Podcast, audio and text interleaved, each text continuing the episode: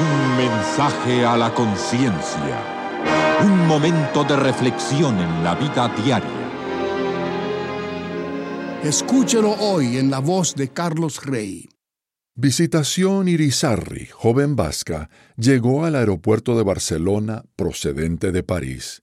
Iba acompañada de un amigo, un joven chileno.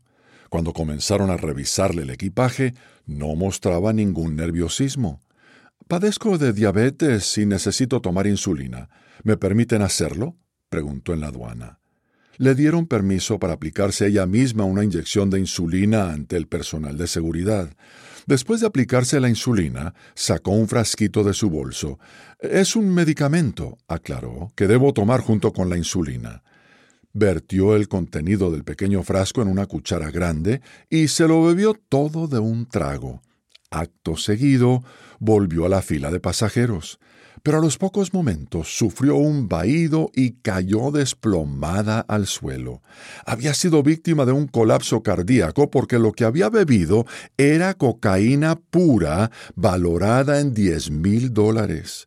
La combinación de la cocaína y la insulina le había paralizado el corazón.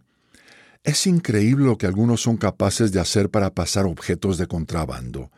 Tratando de pasar inadvertidos por las aduanas del mundo, arriesgan la libertad y la vida misma en su dedicación al tráfico de drogas o de joyas que dejan una buena ganancia.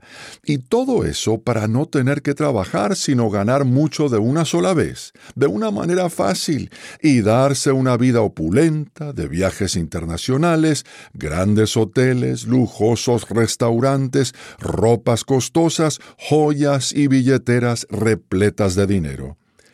Muchos, al igual que visitación, pagan con la salud, la vida y la libertad el pasar objetos de contrabando a fin de ganar unos cuantos miles de dólares.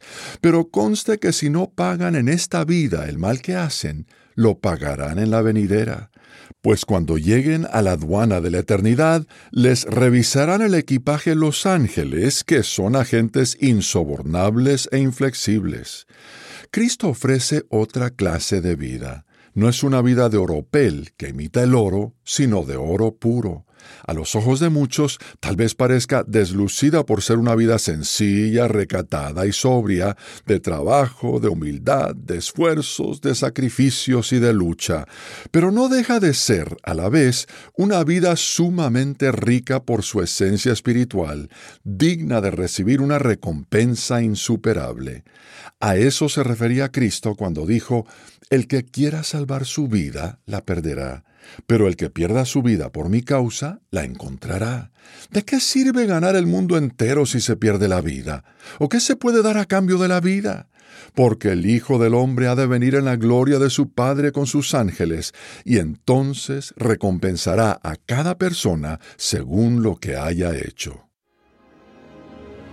Si aún no se ha suscrito para recibir un mensaje a la conciencia por correo electrónico, le invitamos a que se una a las decenas de miles de personas que ya lo han hecho en más de 120 países.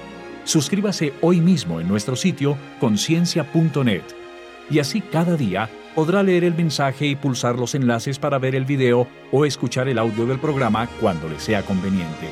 Y los miércoles, si pulsa el enlace que dice Nuevo Caso de la Semana, podrá leer ese caso como también los demás casos de la semana publicados hasta la fecha con el consejo que le dimos a cada uno.